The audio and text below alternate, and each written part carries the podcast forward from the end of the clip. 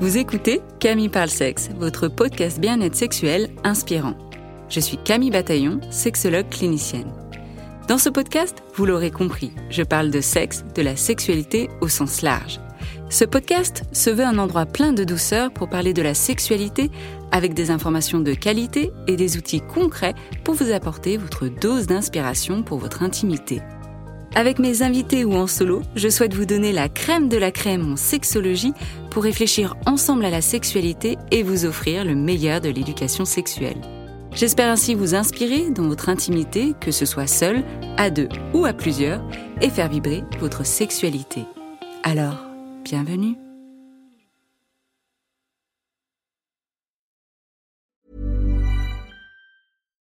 Why don't more infant formula companies use organic, grass fed whole milk instead of skim? Why don't more infant formula companies use the latest breast milk science? Why don't more infant formula companies run their own clinical trials? Why don't more infant formula companies use more of the proteins found in breast milk? Why don't more infant formula companies have their own factories instead of outsourcing their manufacturing? We wondered the same thing. So we made ByHeart, a better formula for formula. Learn more at byheart.com.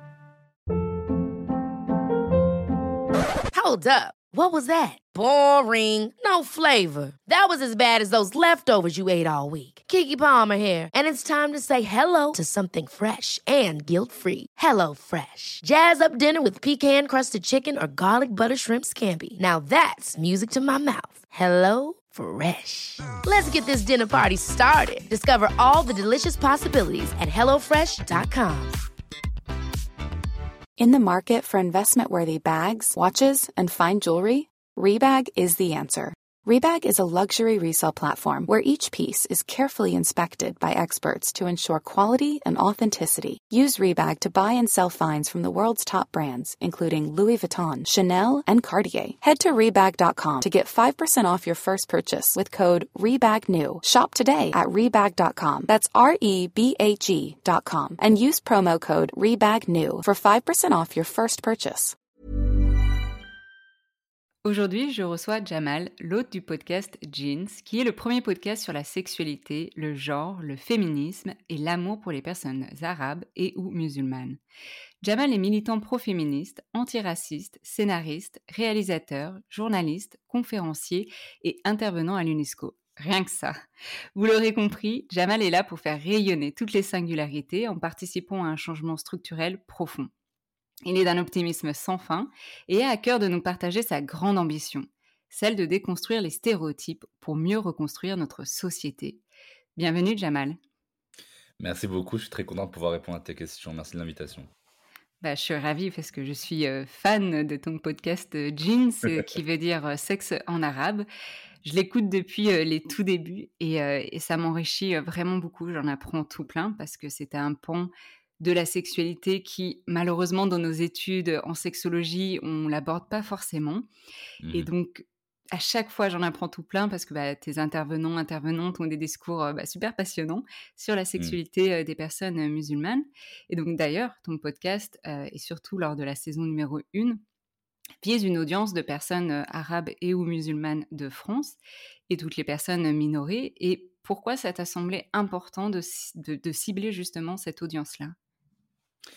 Bah, c'est essentiel parce que pour moi, c'est une question de représentation, tout simplement. Euh, mon but, ça n'a jamais été vraiment euh, la, gloire ou la célébrité avec ce podcast. Mon but, c'est vraiment que les personnes qui ne se voient jamais à l'écran ou euh, en podcast puissent se sentir écoutées avec des contenus gratuits qui sont hyper documentés, qui, parlent d'elles et d'eux et d'elles pour que, dire que euh, ils existent, on les voit. Ils comptent, euh, eux aussi ont le droit, que eux aussi sont légitimes. Et, je savais que c'était un public cible très niche. J'ai jamais vraiment visé le, le quanti avec ma communauté, mais en fait, elle est super quali, ma communauté, parce que ils sont. Voilà, il y a, plein de personnes qui sont ultra engagées en fait dans cette pensée-là. Ça donne vraiment beaucoup d'espoir, beaucoup d'optimisme. Ça fait plaisir à voir. Hmm. Puis, euh, attention, ça ne veut pas dire que c'est pas dur pour moi, parce que parler de sexualité, de rapports non pénétratifs, euh, d'homosexualité, de, de travail du sexe, de transidentité, etc., de colonialité, tout toutes ces choses-là, fait boum dans la tête des gens et heu et ça bouleverse, ça dérange, mais surtout ça questionne, ça fait ça menace l'ordre établi donc c'est c'est pas forcément en en vogue de tout le temps, perturber on peut pas accroître une communauté beaucoup trop puissamment, avec que du subversif donc heu, moi je voulais personnellement secouer les évidences construites par les stéréotypes ou par les archétypes d'ailleurs qu'on construit sur les personnes musulmanes, racisées en général. De voilà le principe de ce qu'est une femme arabe au lit, ce que doit avoir un homme noir pour être sexuellement attirant, ce que l'islam dit sur les personnes queer et cetera. Du coup, c'est venu pêcher beaucoup de personnes finalement, assez rapidement, heu et de rien, j'ai bâti une petite communauté de personnes qui, encore une fois, qui est pas immense, mais qui est extrêmement qualifiée. Il y a 8 000 abonnés sur Instagram, il y a plus de c 200 000 écoutes. Donc c'est déjà super, mais ça veut dire que les gens ont vite commencé à écouter, heu, un épisode, puis un autre. Une fois qu'on rentre dans Jeans, on se dit: «Ah, il y a plein d'aspects, heu, qui sont vraiment différents qu'on voudrait aborder ensemble et puis ça, ça m'intéresse, puis ça, ça me concerne, même si je suis pas une personne arabe ou même si je suis pas une personne musulmane». Il y a vraiment un truc de, comment, heu, how we relate to a story quoi, dit en anglais. C'est vraiment, heu, comment on peut s'associer à une histoire qui nous concernerait même si on se sent pas s'identifier aux mêmes, identités, que la personne et et c'est marrant parce que voilà, il y a aussi la question de l'écoute, en cachette, que j'avais déjà abordé auparavant. Heu, j'ai des amis marocains qui ont surpris leurs parents en train d'écouter Jeans en cachette dans leur chambre, heu, alors qu'ils dénonçaient l'initiative quelques heures auparavant donc je me suis dit que Jeans, c'était comme, une nouvelle sorte de porno, qu'on écoute, en cachette, Et qui et fait du bien quand même. du bien quand même, voilà, c'est ça. Exactement, voilà. oui, bah, je me souviens, ouais, de dans un épisode où tu où tu racontes ça et et je trouve ça chouette, en fait, finalement, parce que tu disais c'est une audience, heu, niche, mais ça touche pas enfin, ça touche, en fait, finalement, quand même pas mal de monde et même si on se dit: «OK, je suis pas une personne musulmane», bah, c'est quand même pertinent et intéressant, comme tu dis, déjà de par les croyances, de ce qu'on se dit, heu, de ce qu'est une sexualité, d'une personne musulmane et du coup, bah, plein de Mmh. clichés, autour de ça et puis Mmh. aussi tu disais, bah, voilà, s'il y a des parents qui écoutent, bah, ça touche aussi pas que les jeunes, il y a aussi, Ah les les les moins jeunes, nos parents et cetera Mmh. et et par contre, ça reste quand même quelque chose de tabou de ce que j'entends puisqu'on l'écoute en cachette et Bah oui. à à ton avis, est-ce que ça vient du sujet de la sexualité et ou est-ce que ça vient justement, bah, de la sexualité plus précisément, pour les personnes, musulmanes? Bah, ça vient, heu, évidemment du sujet sexuel parce que c'est un énorme tabou dans la société arabe et ou musulmane en général, dans les en terre d'islam, heu, c'est quelque chose qu'on ne peut pas dire haut et fort forcément. C'est des choses qui sont assez vite, heu, censurées à la fois. Enfin, c'est un imaginaire qu'on a véhiculé comme ça, mais à la fois on parle de sexe partout, tout le temps. En fait, c'est tellement quelque chose qui est qui est tabouisé que c'est devenu quelque chose de quotidien qu'on doit tabouiser, qu'on doit dé détabouiser. Une bataille comme ça, même au niveau légal, de savoir comment on peut, heu, mettre fin aux lois qui sont liberticides, heu heu, concernant les libertés sexuelles. Au Maroc, par exemple, là d'où je viens, mais il y a aussi, une phase très forte en France de cette, cette sexualité qui ne se dit pas. Ça fait assez en fait, c'est que assez récemment qu'on a commencé à parler de sexualité féminine, heu, aussi, heu, grandement, que les comptes Instagram se sont multipliés, que la sexologie n'est pas devenue aussi tabou qu'avant, qu'on découvre le clitoris et ses joies. Enfin, heu, il y a vraiment, quelque chose qui avance de ce côté-là, qui n'est pas imputable qu'aux cultures arabo-musulmanes. Je pense que c'est ça qu'il faut qu'il faut préciser et souligner, c'est que, il y a un tabou clair, qu'il y a une sorte de honte sociale qui émerge de ce mot, djinn. C'est pour ça d'ailleurs que je voulais le dire comme titre, que ça se dise partout dans toutes les oreilles. Voilà, c'est sexe quoi. Il y a pas, voilà, on on tergiverse pas, c'est vraiment, heu, le sexe dans toutes vos oreilles, heu, mais pas de manière, heu, ni pornographique, ni vulgaire, ni, offensante. C'est vraiment remettre le sexe au centre comme étant quelque chose de non tabou. Voilà. Je pense que c'est ça qui est qui était pour moi le le plus important parce que finalement c'est, ça ne se fait, mmh, ça se fait, disons, hem, cacher par cette par ce tabou-là qui n'a qui n'a pas vraiment de sens, puisque en fait, quand on va, quand, quand les femmes vont même, elles parlent de sexe. Quand elles vont, euh, quand les hommes euh, sont entre eux, ils parlent de sexe. Euh, ils en parlent pas de la même façon, bien sûr, mais en fait, il existe ce sexe-là. Il, il existe, qu'on le veuille ou non, qu'il soit caché ou visible. Il existe. Et donc, et puis les gens le font aussi. Tout le monde le fait, y compris les personnes musulmanes. Ah oui, tiens, c'est étonnant. Non mais comme tu dis, tout le monde en parle et et et par contre dans enfin dans ton podcast, c'est surtout apporter une, une pensée, une réflexion par rapport à la sexualité. tu disais, tu veux secouer un petit mmh. peu les personnes et leur permettre d'apporter peut-être une nouvelle réflexion vis-à-vis de leur sexualité ou de la sexualité de manière générale. Et mmh. comme tu dis, c'est pas du tout d'une manière vulgaire ou haha, on va rigoler en parlant de sexualité. Non, c'est vraiment une approche d'ailleurs sérieuse, universitaire.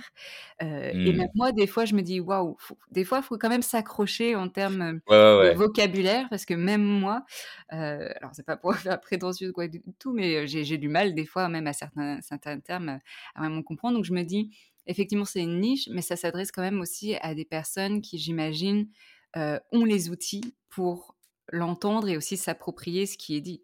Oui, tout à fait. C'est, ça s'adresse aussi aux personnes qui ont cherchent les outils pour se l'approprier et pour que ça les. Euh, alors, je n'irai pas jusqu'à euh, dire euh, de manière prétentieuse que ça pourrait les sauver ou je ne sais quoi, mais je sais qu'il y a des personnes que ça a sauvé sur ce sûr parce que, en fait, c'est une mise à disposition gratuite de contenu extrêmement construit où moi, en fait, je me suis décarcassé pour pouvoir faire ce travail-là, pour que ce soit disponible en 45 minutes maximum avec le, la plus ou le plus grand spécialiste de la question euh, sur cette question-là dans l'épisode, avec une bibliographie, une filmographie qui est associée pour que, encore une fois, on se sente plus seul. C'était vraiment le principe de base de Jean, c'est euh, je, je, vais vraiment toucher là où c'est, euh, comment dire, c'est là où on peut, c'est indiscutable. Voilà, on n'est plus dans un débat d'idées où est-ce qu'on est pour ou contre les personnes trans? Enfin, euh, je veux dire, c'est pas ça le sujet en fait. Euh, on n'est pas là à devoir euh, accepter ou ou décliner une invitation à parler de son avis sur son opinion sur les personnes trans, etc. Non, elles existent, elles brillent, elles vivent leur vie.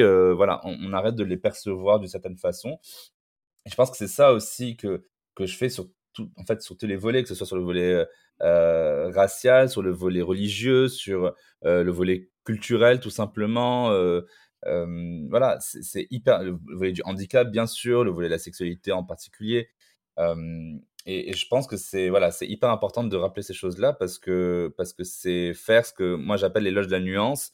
C'est constamment rappeler les choses euh, qu'on ne rappelle pas dans les médias, qu'on ne rappelle pas assez, euh, même dans l'imaginaire culturel aujourd'hui.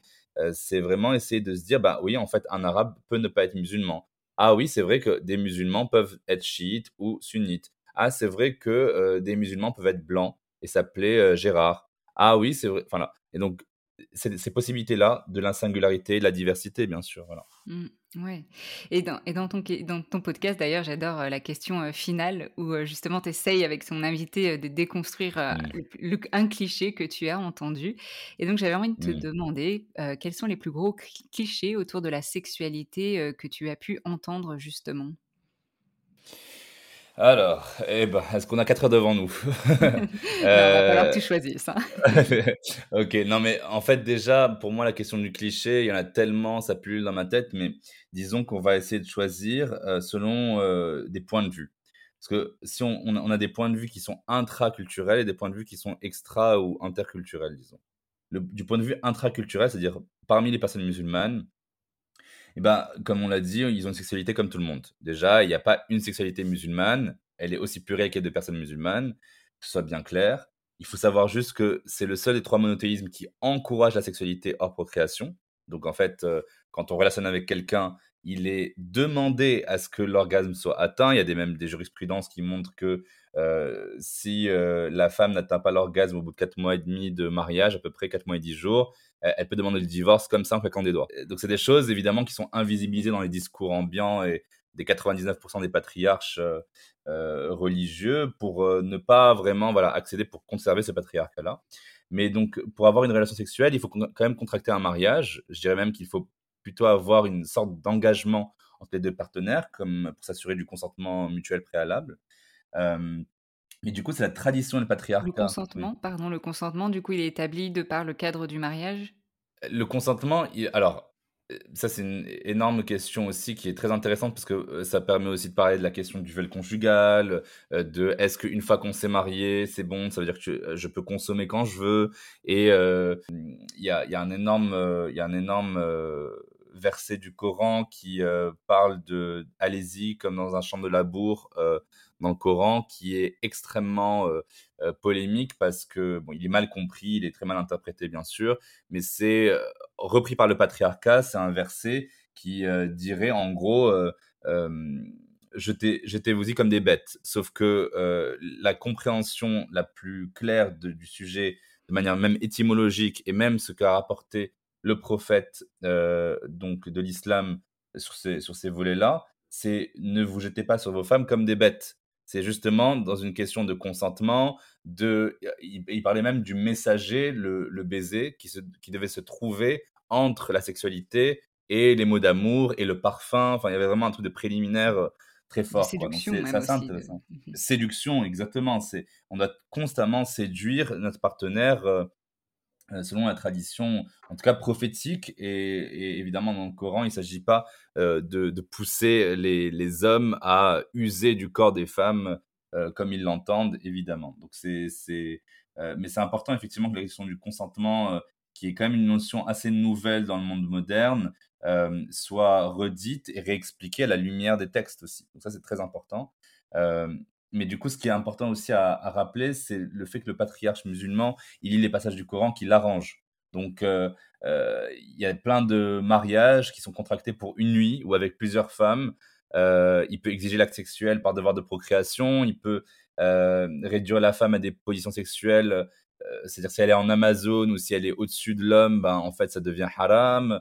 Euh, donc, il faut juste utiliser le missionnaire. Enfin, voilà. Donc, ça peut, ça peut aller dans ces notions de devoir jusque, comme on l'a dit, au viol conjugal, qui peut s'étendre euh, dans cette abomination-là euh, à, plein de moments de la vie d'un couple mal informé déjà, et puis où la transmission de la religion, c'est vraiment mal faite. C'est déformé. C'est assez. Oui, exactement, c'est déformé. Mais donc, voilà, j'aimerais juste faire attention à ne pas, à ne pas faire de ces phénomènes des, des, espèces de conglomérats de stéréotypes euh, parce qu'ils existent dans d'autres pays euh, que les pays musulmans et que euh, en fait quand on va franchement quand on va dans les souks de Marrakech quand on va dans les malls de Dubaï quand on va à la place Taksim à Istanbul vous allez trouver de la lingerie coquine des strings à bonbons des breuvages aphrodisiaques les Arabes, ils ont écrit des manifestes sur la sexualité, des poèmes homoérotiques, des traités d'érotologie qui ont choqué l'Occident de tout temps. Euh, voilà, il y, a vraiment cette, cette notion-là de d'amour, de séduction, de sexualité qui est très très présente euh, chez dans la culture arabe arabo-musulmane pour le coup. ça c'est le, sur le volet du point de vue vraiment intra-culturel. Sur le volet extra-culturel, j'en ai entendu des vertes et des pas mûres. Donc, pour en sélectionner quelques-unes, il y a vraiment cette question-là de fétichisation raciale dans le sexe. Donc la, question de, euh, par exemple, dans les, dans les relations euh, homosexuelles, euh, sur Grindr, il y a des rapports qui montrent un homme blanc qui dit, qui dit à un homme arabe J'aimerais boire tes liqueurs d'Orient, j'aimerais bien que tu m'encules avec ta, ta bite lubrifiée à la harissa.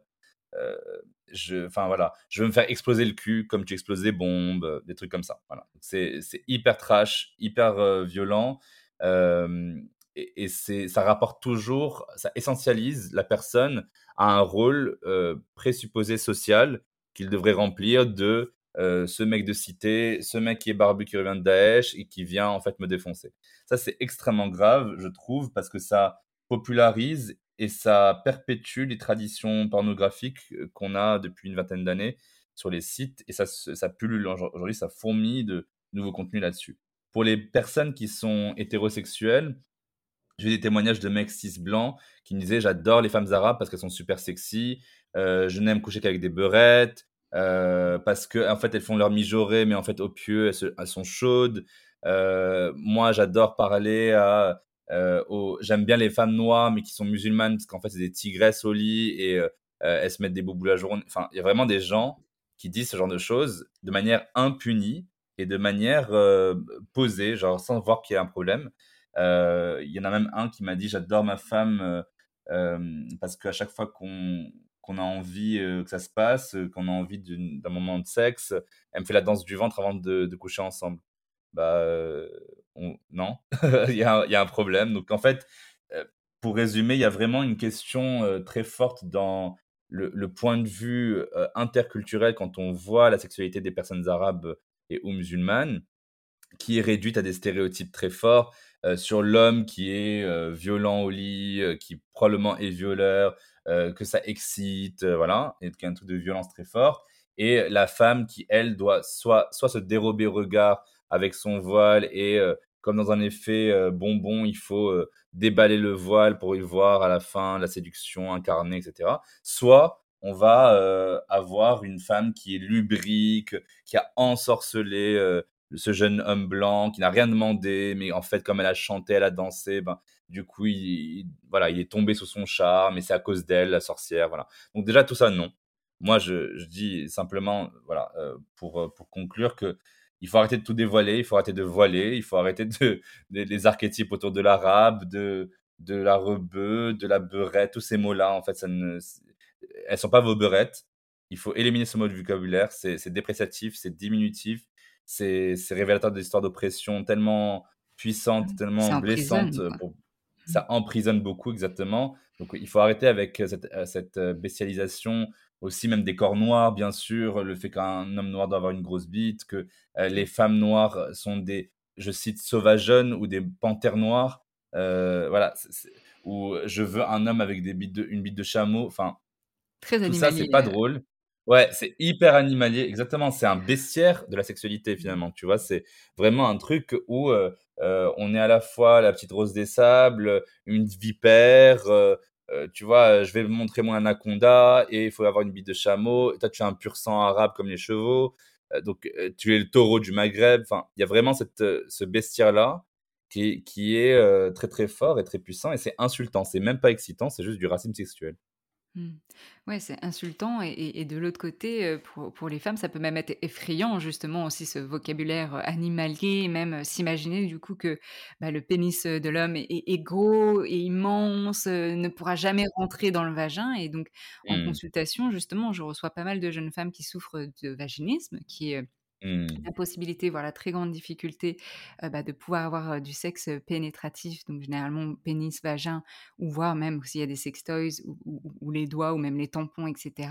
et dans une très grande mmh. majorité des cas, ce sont quand même des personnes, des femmes musulmanes et il mmh. semblerait que du coup le rapport au corps et au plaisir de façon déjà de manière générale pour un ensemble de femmes dans dans dans ce monde, moderne, c'est très difficile et ça semble encore plus difficile des fois dans le monde, arabo-musulman.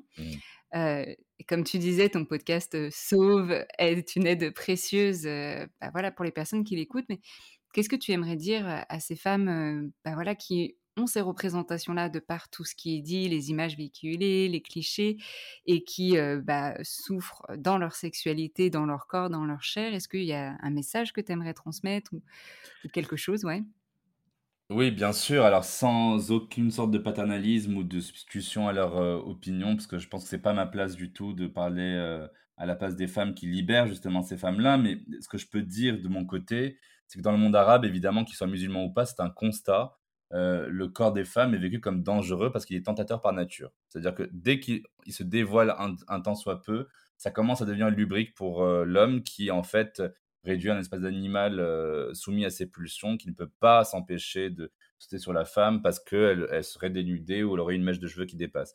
Donc ça, euh, le, corps qui doit être caché, enfermé, pour éviter que les hommes ne cèdent à des pulsions sexuelles plus fortes que leur volonté, euh, genre c'est pas de leur faute, elle n'avait qu'à pas s'habiller comme ça, et puis qu'est-ce qu'elle vient faire dans la rue aussi tard, etc. c'est vraiment enfermer donc ce corps-là, que ce soit dans le privé comme dans l'espace public, mais après, encore une fois, ce n'est pas délimité au monde arabo-musulman.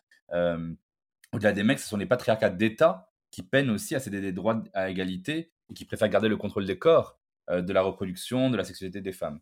En France, par exemple, la sécularisation progressive, bien que partielle de la société, elle a permis des avancées indéniables sur le droit des femmes, bien sûr, mais la domination masculine, elle est partout. Et l'écrasante majorité des femmes françaises, où qu'elles soient, qui qu'elles soient, elles ont subi une forme d'harcèlement de rue au cours de leur vie. Au-delà des corps des femmes, il y a le corps des hommes arabes qui veulent tous être virils, qui sont barbus, poilus, forts, etc.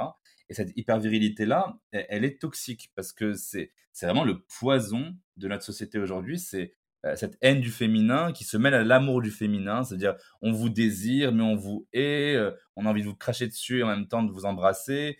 Euh, donc ça c'est vraiment, je pense, le, poison de notre société aujourd'hui. Et, je, pense forcément que certaines femmes peuvent se, se renfermer ou littéralement se fermer aux rencontres amoureuses et sexuelles parce qu'elles sont, donc tu parlais de vaginisme, pour moi c'est vraiment cette symbolique-là très forte pour ces femmes-là, parce qu'elles sont, elles sont euh, c'est des rencontres qui sont exercées sous le signe de la puissance phallique. C'est vraiment cette nécessité naturelle euh, de leur social qui doit leur imposer ça. Et en fait, culturellement, euh, le vaginisme en terre d'islam, ça peut être associé soit à une frigidité, de la femme, mature, vieille, ridée, fripée, etc. Donc vraiment dans un stéréotype de, la sorcière qui n'est pas cette date, qui est périmée, très très dur soit une sorte d'ensorcellement de la jeune femme, ce qu'on appelle au Maroc tsqaf ou en Tunisie tsafseh, c'est le c'est un rituel de cadenassage. C'est comme si on mettait un cadenas sur la sur le sexe de la femme et que ça ça pouvait plus rentrer en fait. Donc ça tombe même euh, hors de l'espace religieux puisque ça devient l'espace de la sorcellerie et donc c'est vraiment euh, à l'opposé euh, de ce que le, Coran préconise et, et, relève. et donc on arrive là dans un espace-temps de spiritualité où la femme, elle aurait euh, un vaginisme. Parfois, elles ont une dysparonie aussi. C'est bah, un peu plus différent. Mais après, ça déloge une fois de plus la capacité. Voilà, les douleurs, exactement. Plutôt du côté du, du code de l'utérus. Mais, mais en fait, le, le et le, vaginisme, c'est vraiment les contractions euh, du vagin qui vont euh, venir empêcher l'arrivée d'une pénétration quelconque, que ce soit digitale, pénien ou, ou d'un objet et après, ça dérange une fois de plus la, la, capacité de la femme de disposer librement de son corps et de décider pour elle-même. En fait, c'est ça, je pense, qui est, qui est le plus important à, rappeler. C'est moi, le message que je voudrais donner, c'est évidemment, moi, je ferai tout ce qui est en mon pouvoir en tant qu'homme allié à cette cause féministe qui, qui m'anime depuis toujours. C'est qu'elles se réapproprient leur corps, que seules elles peuvent savoir comment elles peuvent se réapproprier, que je n'incite pas euh, à une débauche particulière, mais je peux, je peux leur dire touchez-vous, euh, voilez-vous ou non, dévoilez-vous, euh, caressez-vous, investissez votre corps, prenez soin de ce corps, et puis aussi lisez des livres féministes, lisez le Coran, écoutez Jeans aussi. voilà, c'est, ça peut être tout et n'importe quoi, mais il faut mmh. réinvestir son corps, il faut se le réapproprier. Et, et, voilà, j'essaie de dire ça avec le moins de mansplaining possible parce que c'est pas du tout ma position. Délicat. ouais, c'est toujours délicat, mais, mais euh, c'est juste que je souhaite euh, euh, pour elles, parce que moi, ce que je combats, c'est c'est pas leur ignorance de leur corps. Ce que je combats, c'est le patriarcat qui leur fait, qui, leur, qui leur a institué un régime, une institution systémique qui fait qu'elles ont moins conscience de leur corps. C'est ça qui, qui est le vrai combat. Et puis tous les messages en fait qui sont qui ont été reçus, par elle aussi, de part et d'autre. Tu parlais du cadenas, un cadenas fermé, le vagin est un cadenas fermé, mais ça, est-ce que ça vient pas non plus de ce concept tant sacré, de la virginité, de l'hymen, de garder l'hymen, intact? Et d'ailleurs, je ne sais plus si tu l'avais interrogé Mona Eltaoui, qui a écrit, un livre justement, qui s'appelle, Alors c'est en cours. Ah. J'espère, j'espère, c'est en cours, mais voilà, c'est OK. Donc elle a écrit justement un livre qui s'appelle, enfin en anglais c'est Headscarves and Hymens, où ça montre vraiment, bah, cette association aussi foulard et comme quoi aussi, cette notion de hymen et de garder cette hymen intacte, qui est signe de la virginité, qui la virginité est un concept, inventé aussi et basé en fait finalement sur, rien en fait puisque on peut aussi naître sans hymen, on peut perdre son hymen au, fur et à mesure de son enfance. Enfin, du coup, c'est un concept qui repose sur rien, sauf sur la peur effrayer justement les femmes, et là, dans ce cadre-là, les femmes musulmanes et ou arabes, de garder vraiment leur corps et surtout leur, leur, sexe et leur vagin intacts jusqu'au mariage. Et du coup, quand elles se retrouvent mariées et que souvent, bah, la nuit de noces, elles commencent à paniquer parce que du coup, elles se disent, mais j'y arrive pas, qu'est-ce qui se passe? Oui, mais parce qu'on a cadenassé votre corps pendant des années et soudainement, il faudrait s'ouvrir comme ça, du jour au lendemain. C'est presque im impossible pour certaines. Tout à fait, oui, ça c'est ultra important de le dire évidemment. C'est toute cette, heu, logique qui n'a rien, mais absolument rien, ni de religieux, heu, ni de prophétique, heu, dans le sens du prophète, Mohammed. C'est pas du tout, du tout un truc qui est en rapport avec le religieux, c'est un truc qui est en rapport avec, le patriarcat, au plus haut point, qui a en fait été, immiscé dans, le pouvoir depuis 14 siècles. En tout cas, je parle vraiment du point de vue arabe, heu, arabo-musulman, mais mais heu, en fait, ça l'est aussi très fortement en France et dans les pays occidentaux à différents types de mesures. Mais l'hymen, c'est devenu comme le capital symbolique de la valeur d'une femme et et et en Mmh. fait, c'est ce que j'arrête pas de répéter avec mes intervenants, intervenantes, c'est il faut arrêter de, loger l'honneur d'une famille autour du sexe entre les jambes d'une femme. Ça, c'est vraiment capital parce que ce sacro-saint hymen, c'est un bout de peau qui, comme tu l'as très bien dit, peut exister ou ne pas exister à la naissance, qui peut être, heu, perforé plus ou moins, qui peut, quand il sera perforé, saigner ou pas. Enfin, il y a vraiment différents types de de façons et chaque chacune, en fait, chaque, corps féminin ou en tout cas qui qui est, heu, doté d'un vagin et d'une vulve, bah, en fait, a une certaine forme d'hymen, heu, particulière et et en fait, loger ce capital de virginité, qui est un concept complètement absurde parce que en fait, qu'est-ce que ça veut dire la virginité? C'est on a juste aussi défini la virginité comme cette, heu heu, chose qui est qu'on pénètre, avec un pénis, une femme par, de par sa vulve puis son vagin, voilà. Qu'est-ce qui dit que la virginité, ce serait pas, la pudeur? Qu'est-ce qui dit que la virginité, Mmh. ce serait pas, en fait, si, on embrasse, bah, peut-être que c'est aussi un peu perdre sa virginité. On sait pas, en fait, c'est juste culturellement qu'on construit, la façon de d'aborder la relation sexuelle et en tout ce qui est problématique, c'est qu'elle vient faire loger la valeur d'un corps et donc d'une aussi d'une âme dans quelque chose qui est de l'ordre du biologique, sans aucun sens, heu, qui fait reposer une civilisation entière là-dessus et qui fait aussi des travers énormes. Parce qu'au-delà du vaginisme, il y a aussi le phénomène qui est très répandu dans le Maghreb, par exemple, de la pénétration anale comme, heu, substrat de relations sexuelles dans une rencontre qu'il y a entre une jeune femme et un jeune homme, par exemple, pour qu'elle se préserve son hymen. Ce qui n'a absolument aucun sens puisque c'est le d'ailleurs le seul la seule chose qui est vraiment interdite dans la jurisprudence islamique en termes de sexologie, c'est la pénétration anale qui est interdite. Donc en fait, heu, je veux dire, on est en train de faire des choses qui sont, heu, en termes d'islam Pardon, je te coupe. Elle est du coup, ouais, c'est ça, c'est il y a 2 interdits, heu, dans l'islam. Il y a la pénétration, heu, anale et pénétration vaginale après l'accouchement, c'est ça, quand ou quand il y a des saignements aussi, enfin, surtout quand il y a exactement, des voilà, saignements, donc les règles ou ou juste après, heu, avec menstru. L'accouchement. Mais du coup, ça voudrait dire que, heu, là et c'est vrai qu'on l'entend souvent même en consultation que, voilà, on est resté vierge, jusqu'au mariage et finalement quand on interroge, bah, il y a eu plein de pratiques sexuelles, même avec pénétration, pénétration anale, mais pas pénétration vaginale, donc ça veut dire qu'on est encore «vierge» entre guillemets. Mais ça voudrait dire du coup que les personnes comment dire ça? Que, la pression est si forte sur cette notion de virginité qu'elle dépasse même l'interdit de la pénétration anale? Tu vois? Je sais pas si c'est clair, heu, ce que je veux dire? Oui, tout à fait, c'est exactement ça. C'est en fait, il y a un interdit qui est tellement puissant, qui a été construit autour de ça, qu'il y a bien sûr des substrats. C'est-à-dire que les femmes peuvent passer par des fellations qu'elles n'ont pas envie d'avoir, donc qui sont plus ou moins des situations de viol, puisqu'il y a pénétration, heu, quand il y a quand il y a geste oral, heu, parce qu'elles ne veulent pas perdre l'opportunité de se marier avec la personne, mais elles ne veulent pas perdre non plus l'hymen pour la nuit de noces. Parce qu'en fait, cu culturellement et en termes de de dû et coutume, bah, ça ça le fait pas si, heu, on découvre pas, heu ce fameux test du drap qui qui est du linge blanc, qui est en fait de moins en moins, heu, le cas aujourd'hui parce que ça ça évolue beaucoup, mais dans les milieux ruraux, c'est encore beaucoup le cas. Il y a encore une tradition autour de ça. C'est beaucoup plus complexe en termes de sociologie qu'on ne le pense, mais mais même au-delà de la question de la pratique, il y a aussi cette ce business énorme qu'il y a autour de l'hyménoplastie.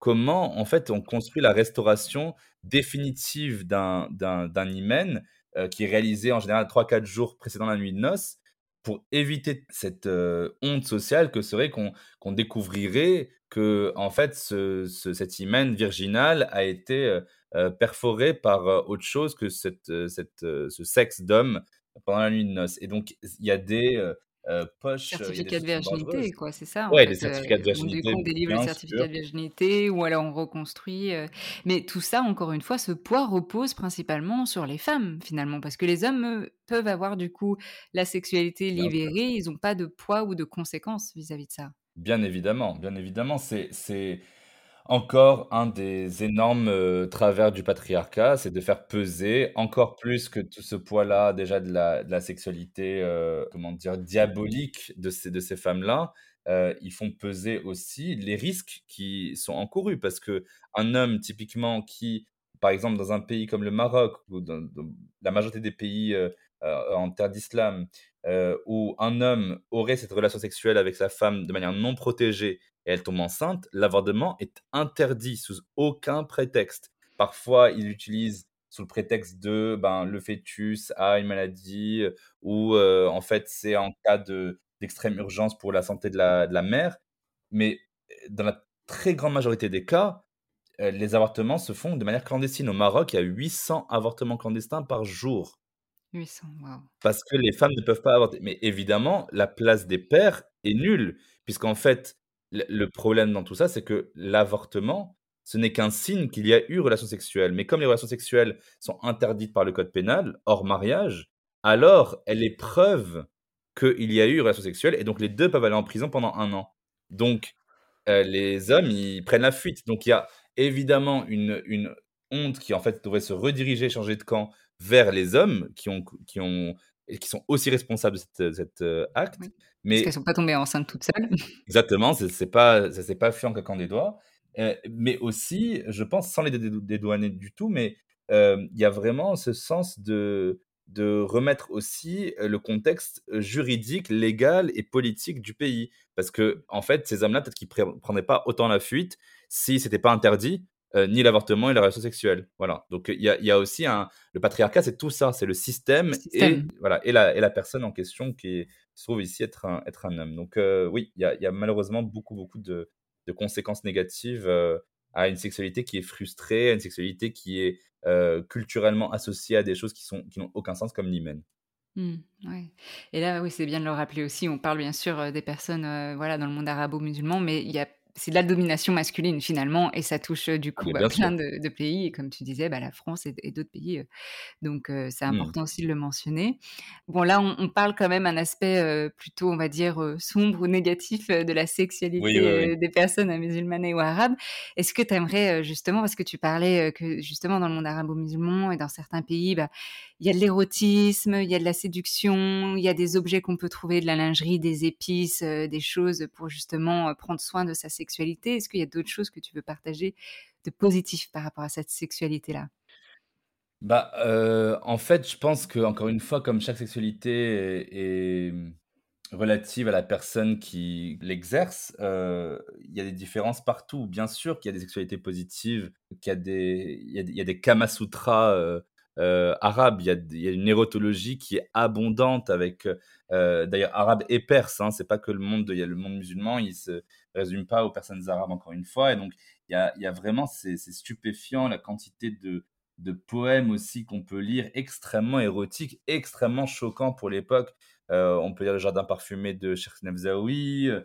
Il y a Ibn Qayyim Jawziya qui parle de. Bref, c'est des penseurs que peu de gens liront, euh, mais il faut quand même savoir qu'ils existent. Il y, a, il y a vraiment une littérature très très forte euh, autour de ça. Donc il y a déjà un écosystème culturel qui a toujours existé.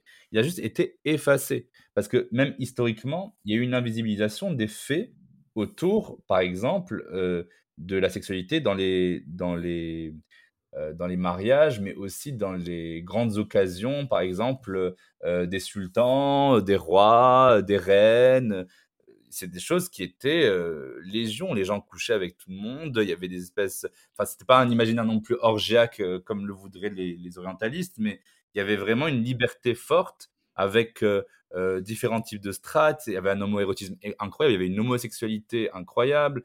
en tout cas, vraiment qu'on aille de, de, Rabat euh, au Maroc euh, jusqu'à euh, jusqu'aux confins de l'Ouzbékistan, Afghanistan, jusqu'à vraiment, enfin, il y avait une sorte de liberté qui n'est pas reliée à la modernité occidentale, hein, que qu'on soit bien d'accord, mais qui était vraiment reliée à une énorme culture qui qui reflétait les les, les désirs autorisés dans le cadre musulman. Et moi, je voudrais dire aussi que aujourd'hui, bien sûr qu'il y a des récits d'horreur par rapport à la sexualité bafouée, frustrée, blessée dans le contexte arabo-musulman, mais il y a aussi beaucoup de personnes qui vivent très bien leur sexualité libre quand on est une femme cis arabe et qu'on voilà qu'on circule dans les rues de Casablanca, on peut très bien avoir une relation toutes les semaines si on veut avec un mec différent. évidemment, encore une fois, on s'expose à des risques au niveau légal, au niveau du système. la police qui demande qui est la personne dans la voiture avec vous. Enfin, il y a vraiment un contrôle des mœurs en fait qui se passe. C'est ça qui est qui devient impossible. Donc, encore une fois, mais ça existe. Il y a des personnes qui sont, il y a des soirées gays à Beyrouth qui sont des soirées extrêmement libérées. Il y a des cabarets de drague à Tunis. Il y a dans les banlieues, il y a de France qui sont dites chaudes et reculées et des zones de non-France, comme le disent les, extrémistes de droite. Euh, parce qu'ils sont vraiment extrémistes pour le coup, ben, il existe aussi des sexualités qui ne sont pas juste euh, autour de, du cadenassage justement des petites sœurs et, et, de l'enfermement de, des mères, que tout le reste c'est des putes. Ben non, en fait, c'est, pas aussi simple que ça. Il y a des sexualités qui sont épanouies, qui sont belles, qui sont flamboyantes, qui sont euh, voilà, qui sont qui ont atteint leur plein potentiel et qui se redécouvrent, qui s'explorent voilà, et je pense que il y a besoin de le dire parce que on n'a pas de leçons à recevoir de personne là-dessus. En tout cas, c'est c'est pas une nation, c'est pas une religion, c'est pas un monde du monde qui a été vraiment naïf et candide face à la sexualité. Au contraire, ça a, ça a recelé de, de ressources. Donc, c'est bien effectivement de le rappeler. Ouais, merci de le dire. Ça fait du bien de l'entendre aussi, heu et de changer ces imaginaires-là pour les personnes qui ont justement des des des croyances, des stéréotypes vis-à-vis de ça et qui découvrent peut-être même pour la première fois à travers tes tes paroles et à travers ton podcast qu'en fait finalement, ah non, il y a plein de choses, de possibles. Donc heu, c'est pour ça que ça me bah semble aussi important qu'on parle aussi quand même de de ce qui est, bah, comme c'est la richesse de la sexualité, oui, il y a des côtés sombres et comme pour tout le monde, mais il y a des côtés très joyeux et c'est important de le mentionner. Et juste un dernier détail, c'est, très rapidement, c'est même les personnes musulmanes, oui, vous allez être choqués, peuvent sentir et faire des pratiques BDSM. Même les personnes musulmanes peuvent avoir du sexe oral, même les personnes musulmanes peuvent être très, très, très, kinky, donc être coquines au lit. Elles peuvent avoir des jouets sex enfin, à partir du moment où il y a du consentement qui règne, à partir du moment où elles s'amusent au lit, encore une fois, c'est une sexualité qui a été encouragée dans ce cadre-là, euh, du consentement mutuel et donc d'un engagement tenu entre les deux partenaires, l'amusement est au rendez-vous. Le, poème, le préliminaire, euh, c'est un des mots que je déteste, mais c'est en tout cas des, moments euh, qu'il y a, non pas pour le coït pur et, et, et, simple, bien que ça peut être aussi une sexualité comme une autre, mais en tout cas il y a ce désir-là qui prend plusieurs formes. La forme olfactive avec le parfum, la forme de la caresse, la forme de, euh, de se perdre dans l'autre, en fait, du, don mutuel, de pas penser qu'à sa gueule. Ça, c'est extrêmement important aussi dans, euh, dans les contextes euh, arabo-musulmans. Génial. Ouais. Et, du coup, ma question finale, tu as un petit peu répondu, mais mais si les gens, du coup, devaient retenir qu'une seule chose de la sexualité ou l'éducation sexuelle, qu'est-ce que ce serait, selon toi et pour toi? Oula. Alors, si je devais répondre en général, je dirais que la chose la plus importante, c'est le consentement. Mmh s'assurer à chaque fois qu'il est donné, donc si j'ai bien fait mes devoirs, c'est il est donné librement, il est éclairé, il est enthousiaste, il est spécifique et il est, comment on appelle ça? Réversible. Révocable. C'est-à-dire qu'on peut l'arrêter à tout moment. On, a, on peut donner son consentement et on peut l'arrêter à tout moment. Mmh. On peut dire oui, oui, oui, oui, oui, puis non. Et puis s'arrêter. Voilà, le consentement, c'est aussi ça, c'est qu'il peut revenir en arrière quand il, quand il le faut, quand la personne le veut. ça, c'est vraiment la phrase clé, je pense, c'est vraiment toujours se rappeler du consentement. Mais si je devais répondre par rapport aux populations arabo-musulmanes, je voudrais quand même mettre un point d'honneur au racisme sexuel dont on a parlé tout à l'heure, que les personnes racisées subissent. Je pense qu'il faut retenir ça parce que dans, dans, ta communauté qui, est, qui est déjà assez large, et bravo pour ça, je pense qu'il y a beaucoup de gens qui ne sont pas concernés par l'islam ou par la mmh racisation. et j'aimerais qu'elles se souviennent de ce, que je viens, de ce que je vais dire sur ce racisme sexuel parce que peut-être qu'elles le font sans le savoir. Il y a, donc Franz Fanon qui est en gros une référence incroyable pour moi, qui écrivait Le blanc est persuadé que le nègre est une bête. Si ce n'est pas la longueur du pénis, c'est la puissance sexuelle qui le frappe. Et j'avais invité Pascal Blanchard, un historien que j'ai reçu dans Jeans, qui explique aussi que les peuples colonisés se sont construits comme des êtres qui ont une sexualité bestiale, débridée, sans morale, sans limite, voilà. Que la taille du cul, la taille du pénis, la taille de la vulve sont disproportionnées. Donc, c'est Sarah J. Partman, la venue sur Tantot, etc. Et donc, il y a toujours une sorte de fascination-répulsion. et, et c'est marrant parce que François il disait aussi, pour nous, celui qui adore les Noirs est aussi malade que celui qui les exècre. Donc attention à ne pas dire, moi je ne couche qu'avec des personnes asiatiques, moi j'adore les beurettes et sinon rien, euh, moi j'adore que cette position sexuelle-là avec telle personne parce qu'elle est racisée. Donc euh, voilà, il y, a vraiment une, disqualification des personnes. Par exemple, j'ai eu euh, le témoignage d'un homme noir qui se sentait disqualifié parce que son sexe était normal et que ben, e-, être celui d'un... Quand je dis normal, statistiquement normal, ça veut dire qu'il il devait faire 13 cm en érection, comme la moyenne française. mais trop normal pour être celui d'un homme noir. ça le fait souffrir en fait. C'est pas, ça crée des complexes. quelqu'un. Mmh. Oui, ça crée des complexes. On peut pas, on peut pas attendre de quelqu'un quelque chose qu'on impute de par une couleur de peau ou une origine euh, ethnique ou voilà. Donc les, les, les, mecs cis blancs gays ou hétéros qui réduisent une personne uniquement à sa race, c'est une démarche qui est racialisante et essentialisante. C'est pas possible de, de faire ça aujourd'hui parce que le racisme c'est physique, c'est sexuel, c'est systémique, mais c'est aussi ce qui efface l'identité. L'individu, il, est plus pris en tant que personne, il est abordé sous le prisme du groupe auquel il appartient. Et, donc, il faut retenir ça. Il est grand temps que qu'on remette tous, en fait, femmes comme hommes, comme personnes non binaires, euh, nos stéréotypes sexuels et que on, puisse filtrer nos désirs à la lumière du respect, en fait. Mmh. Merci, ouais. Et en plus, ça me faisait penser en regardant justement sous ce prisme-là du respect, et en fait, c'est aussi s'intéresser à la personne finalement. Oui. Parce qu'on ne les sensibilise pas, on se demande juste, toi, personne que tu es, voilà, qui est en face de moi, qu'est-ce que tu as envie d'explorer dans la sexualité, qui tu es? On s'interroge et on est curieux par rapport à la personne-là, cette personne-là, plutôt que de mettre des, comme tu disais, des clichés, des images qui sont complètement racisées, qui font du mal, en fait, finalement. Tout à fait, parce qu'au lit, on retrouve très souvent les stéréotypes qu'on a sur une personne qui est en situation de handicap, une personne qui est arabe, une personne qui est. Enfin, c'est pas toujours la même chose. Il y a des personnes, en situation de handicap qui se disent Mais pourquoi, quand il couche avec moi, j'ai l'impression que c'est mon infirmière, en fait? Pourquoi, quand lui couche avec moi, ben, en fait, il est focalisé sur mon pénis parce que je suis noir?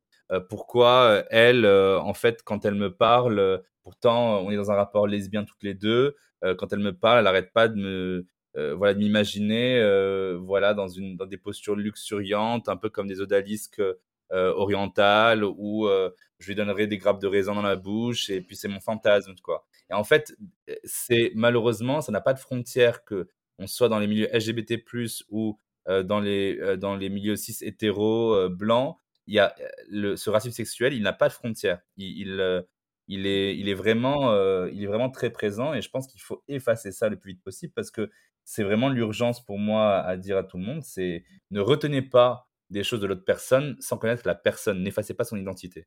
Merci pour ton message, Jamal, et je suis très ravie du coup euh, que tu sois là sur le podcast pour le diffuser et que justement, comme tu disais assez justement, euh, que mon audience puisse l'entendre et que d'autres personnes euh, puissent réfléchir par rapport à ça. Donc c'est très très important. Jamal, on invite évidemment les personnes à écouter Jeans si ce n'est pas fait, à s'abonner. Il y, a, il y a quoi, deux saisons déjà ou plus?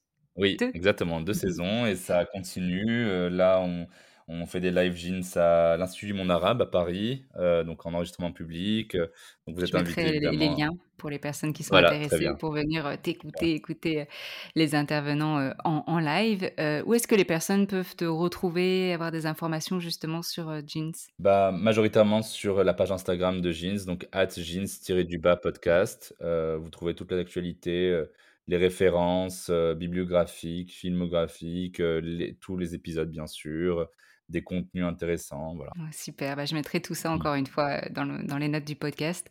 Merci beaucoup, Jamal. Je te souhaite euh, bah, une très bonne journée et je te dis à à très vite. Merci à toi Camille, merci.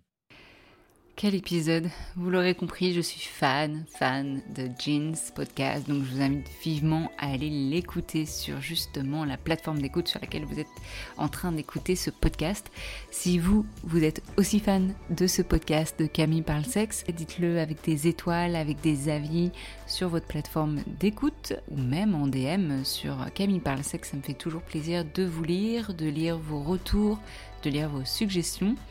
Je vous dis à très vite pour un nouvel épisode et avant de revenir dans vos oreilles, je vous souhaite de belles expériences intimes. Bonne soirée, bonne journée ou bon après-midi. À bientôt.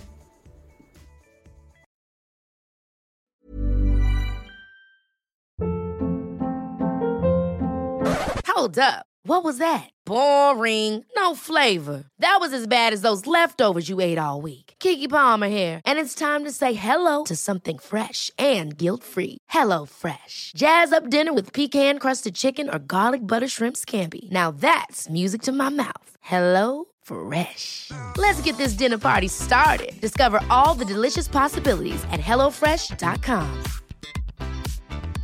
Mom deserves the best, and there's no better place to shop for Mother's Day than Whole Foods Market. They're your destination for unbeatable savings, from premium gifts to show-stopping flowers and irresistible desserts. Start by saving 33% with Prime on all body care and candles. Then get a 15-stem bunch of tulips for just $9.99 each with Prime. Round out Mom's menu with festive rosé, irresistible berry chantilly cake, and more special treats. Come celebrate Mother's Day at Whole Foods Market. Even when we're on a budget, we still deserve nice things. Quince is a place to scoop up stunning high-end goods for 50 to 80% less than similar brands. They have buttery soft cashmere sweaters starting at $50, luxurious Italian leather bags, and so much more. Plus, Quince only works with factories that use safe, ethical, and responsible manufacturing. Get the high-end goods you'll love without the high price tag with Quince. Go to quince.com/style for free shipping and 365 day returns.